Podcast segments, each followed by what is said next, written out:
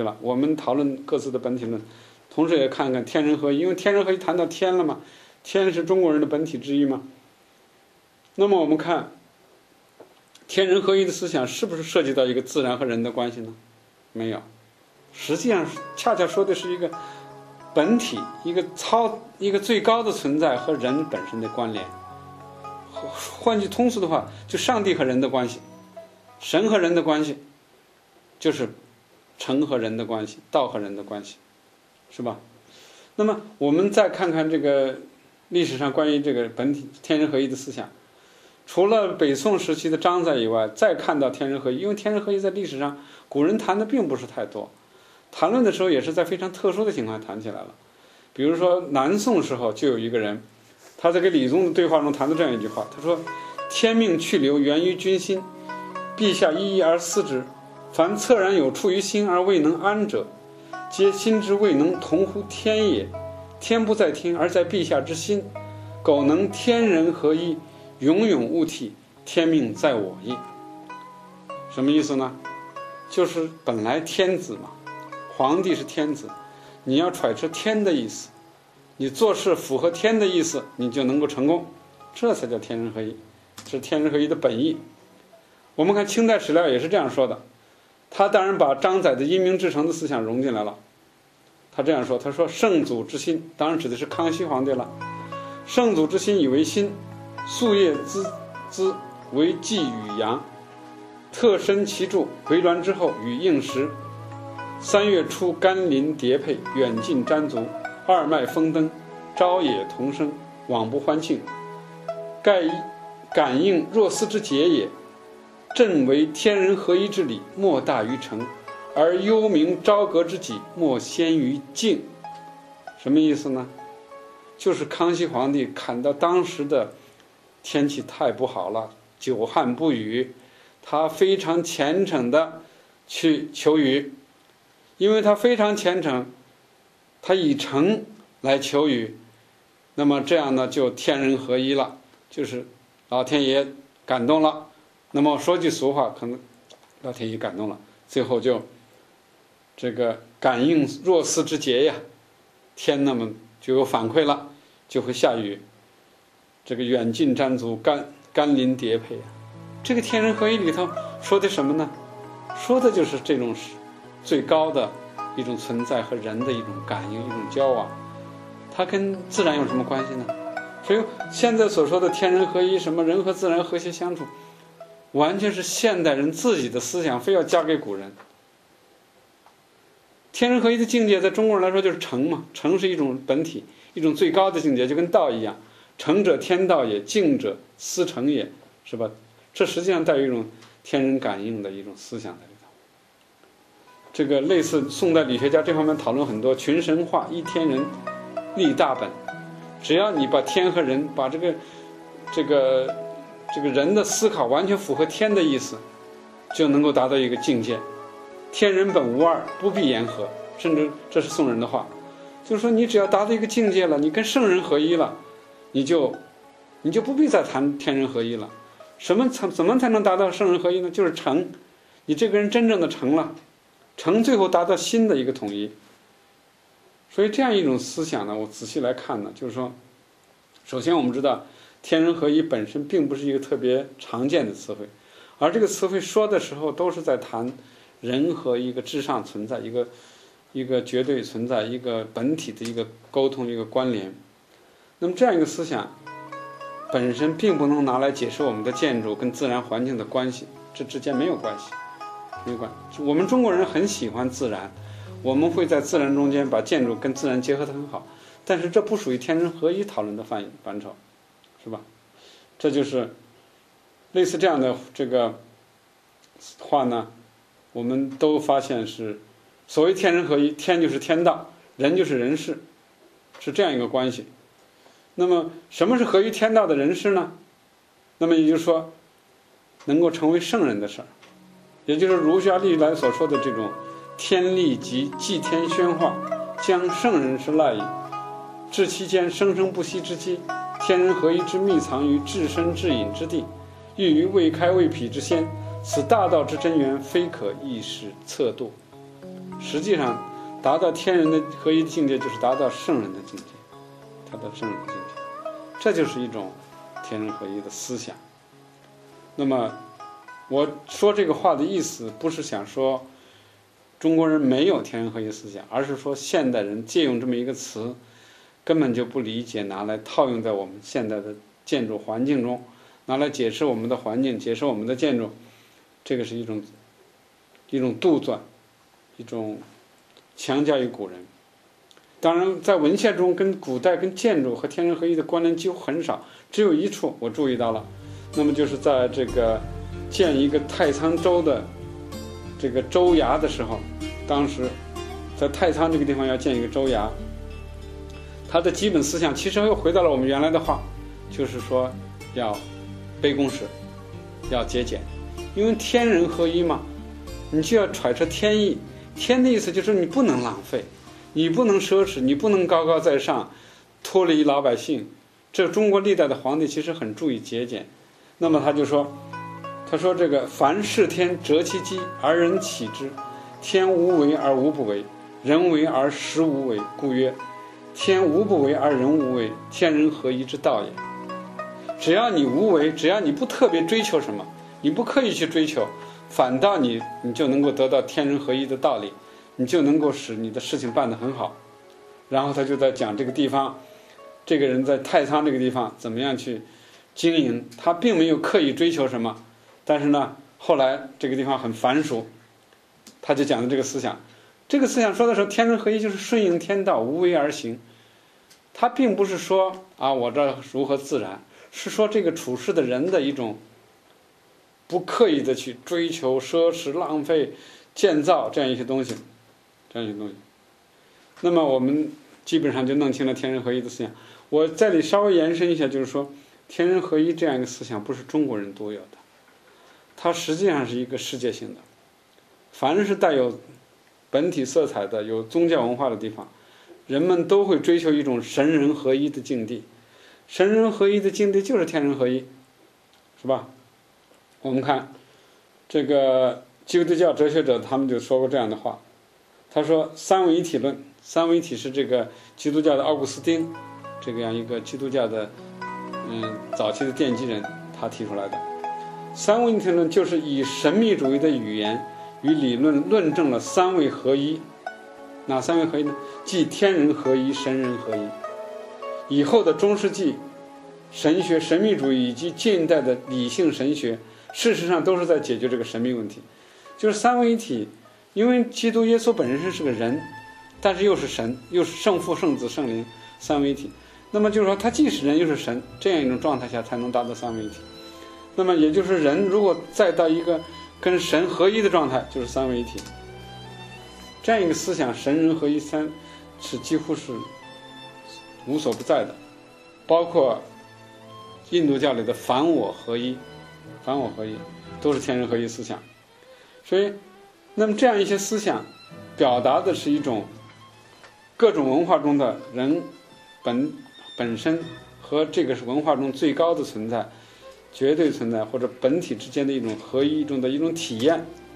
这种体验呢，本身呢，可以对人的一种精神的净化和灵魂的提升提供帮助。这是一种宗宗教的思心思想。宗教的色彩，它不代表一个人的对于建筑环境的创造里头的和谐呀、自然呢毫无关联。所以我们花一点时间把天人合一梳理一下呢，也是为了强化我们要讨论后面的话题，就是为什么中国人的建筑和西方人建筑在根本上不同。那么我们这样分析的一个目的要要做什么呢？我们是要说。在中国和西方文化之间呢，实际上存在很多相似的地方。嗯，我们刚才已经谈到了中国人、西方人的建筑三原则：坚固、实用、美观。中国人在建筑上也是一直很强调坚固和实用。那么至少在这两点很相似。那么西方人有自古到今的一种乌托邦的思想，一种理想化的社会。中国人自古也有一种乐土的追求。一种净土世界的想象，这个都带有一点相通的地方，说明中西方文化作为一种人类有相似的地方。甚至我们刚才举到了天人合一这样一个概念，这个概念尽管被我们现在很多人曲解，好像变成中国人独有的、中国人所特有的一种人与自然和谐的理念，其实是一种误解。那恰恰这个思想是表现了人中国人是所有跟其他文化是相似的，就是在人和他所面对的至上存在之间。他的最高追求是一种天人合一，或者神人合一，或者凡我合一。凡就是那个梵天的梵，印度的梵。那这个是相似的，说明在这一点上恰恰反映中国人和其他文化很相似。那么，正因为有这样一些相似点呢，这个我们在理解这些建筑上，我们当然一些基本出发点应该是很接近的了。建筑首先是拿来用的。建筑要都要保持一个坚固，那么这些相似点都很都很明白了，但是呢，我们这个也有很多不同点。那么这种不同点呢，我刚一开始在这个这个讲课的一开始就已经谈了，西方建筑三原则：坚固、实用、美观。它把美观作为建筑的一个非常重要的追求目标。而这个目标，直到现在，西方建筑的最终极的目标，因为谈到美观就是形式美，美观有个形式问题。那么现在西方人已经找找不到形式的一种新的可能性了，就在追求一种很怪诞的东西，比如说一种非常扭曲的曲线的莫名其妙的东西。为什么？它是因为出于一种对于美观这样一个诉求的一个最高的和继续的追求。这就是它的。当然，我们现在讨论的是传统建筑。因为传统建筑更代表各自文化的一些本质。那么中国人呢，就没有把美观作为最主要的追求。中国人，我刚才说是追求的一种叫所谓卑躬式，追求一种简朴、节俭的这样一个目标。那么为什么是这样？实际上反映的刚才也说，它各自有各自的形而上的背景。西方人他的基本的主线是基犹太基督教文化，他的是文化，当然他有希腊罗马的影响，他的根基，但是他后来从公元初基本到现在，到至少到十九世纪，他的主流的思想是基督犹太基督教思想，这样一个思想所坚持的是神本体论，也就是说，在整个这个中，特别是中世纪欧洲人整个笼罩在一个基督教的浓厚的氛围下。那么，他最上至上的本体就是救世主基督耶稣。耶稣是上帝的之子，也是上帝本身。而上帝为了拯救人类，道成肉身来到人世间，传播上帝的福音。那么，这个上帝的道，就是上帝的圣言，就上帝说的话。这个我们知道，圣经里头明确的有“太初有道，道与神同在，道就是神”。这道太初与神同在，万物是记着他造的。凡被造的，没有一样不是记着他造的，说明了这个道，这个 logos，这个圣言，是创造万物的东西，创造万物的东西。这样实际上它就发展了一种神本体论的思想，而这个思想的基本核心点就是万物的创造是由神，而万物的美是神所创造的，人只不过是模仿它，再现它。这样基督教教义中的道成肉身的思想。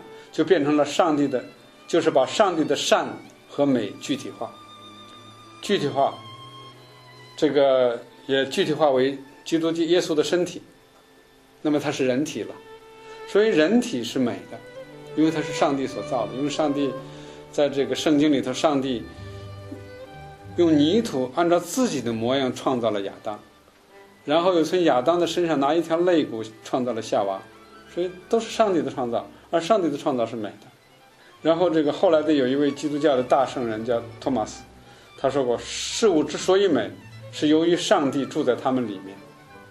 所以西方人他永远把美和上帝和神脱离不开，这样我们可以大致知道一个西方人思考的逻辑关系，因为西方人把兼顾实用美观里的美观作为建筑的一个终极目标，当然美观也是。其他艺术的一个目标，特别是绘画艺术、雕塑艺术、装饰艺术等等都是目标，但是建筑艺术也是一个重要目标。那么这个关联是什么呢？西方人首先，西方人认为神或者上帝他本人本身就是至美、至善、至真的完美结合，这是第一个原则，上帝是美的。第二，万物的美源于神和上帝。美是从哪里来的呢？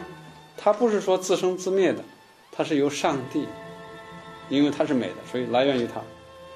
第三个，自然万物的美是神和上帝的创造，因为什么东西都是造物嘛，英文叫 creature 嘛，一个动物、一个人和自然万物、山体、河流、星星、月亮都是 creature，都是上帝的创造。那么万物的美是上帝的创造。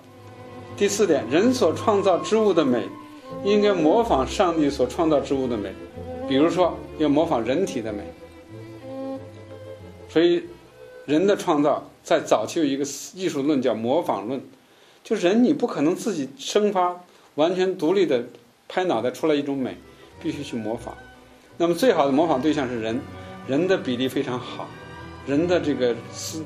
身体的各个部分的权衡非常好，人是对称的，人的头占的整个身体的七分之一，所以你盖房子，你的屋顶部分刚好占七分之一，你的这个房间对称，左右对称，这个就像人，他的甚至把人的这个关节手的尺度拿来做一个丈量的尺度，放在树建筑里去找它的比例关系，这时候建筑就是美的。那么，所以人的创造应该是什么呢？是无限趋近神或是上帝的。这就是人的一个终极目标。西方人的思维里头，他所有目标就是接近神，是吧？他每天去祈祷，去每个周去做礼拜，是为了接近神。而他生做这个创作、艺术创作的目标是体现着上帝的美，体现神或者上帝的美。这个是人类所造之物的终极目标。你创造的东西，艺术品、工艺品、建筑，你要让美，必须要体现上帝的美。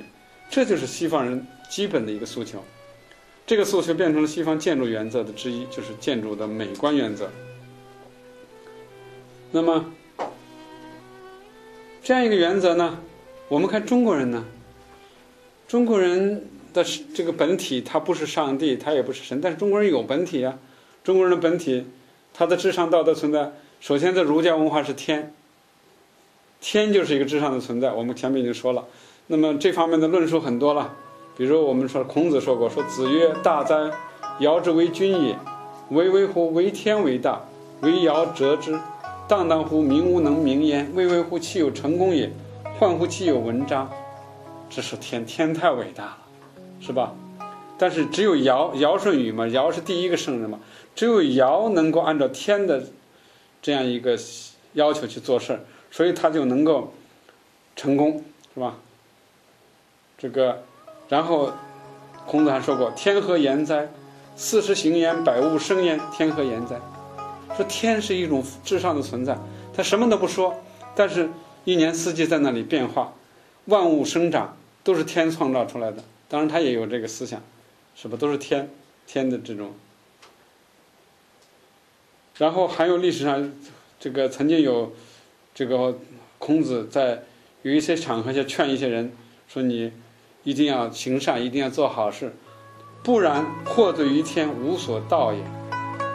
就如果你要去做恶事，你要去违背天的意志，你一旦祸罪于天，天会惩罚你，你祈祷也没有用了。这一点来看，中国的天很像上帝，很像神。那么道家呢？道家他换了另一个词儿，就叫道。道作为哲学本体，那么老子说了：“道之为物。”为恍为惚，恍其呼吸，其中有象；呼吸恍兮，其中有物。有物混成先天地生，既兮料兮，独立而不改，周行而不殆，可以为天下母。吾不知其名，自知曰道。强为之名曰大。道生一，一生二，二生三，三生万物。在道家里，道是最大的东西，最伟大的东西，是吧？道的。再伟大，它有一条，它纳于自然之下。所以，哲学老老子还有一句话叫“道大，天大，地大，王亦大。狱中有四大而王处一：人法地，地法天，天法道，道法自然。自然是最高的，那么自然来影响了道，道影响了天，天影响了地，地影响了自然。道之尊，德之贵，夫莫之命而常自然。所以，这是西方这个中国的。儒家和道家两个各自的本体论，儒家把天作为最高的一种本体，道家把道作为最高的本体。但是在谈到道的时候，他也往往排除自然，这一点上又跟中儒家的天有点相似，因为天是自然的一部分嘛。那么天和道这样一个本体呢，实际上在这个唐宋以来，它也在变。中国人的思维是在变的，它不是统一的。那么到了后来佛教传入以后，佛教的禅宗又发展了一种新的诉求，就是心。我们知道佛教禅宗里最高的追求就是心，是吧？顿悟之心嘛，不立文字，直指人心。所以后来佛教的禅宗就是讲这个通过心的一种，就是这个来来来探究，说人万物都存在心。那么只要心悟到了，一切都变化。实际上也带有一点本体色彩了。而这样一个东西后来被儒家的理学所接纳了。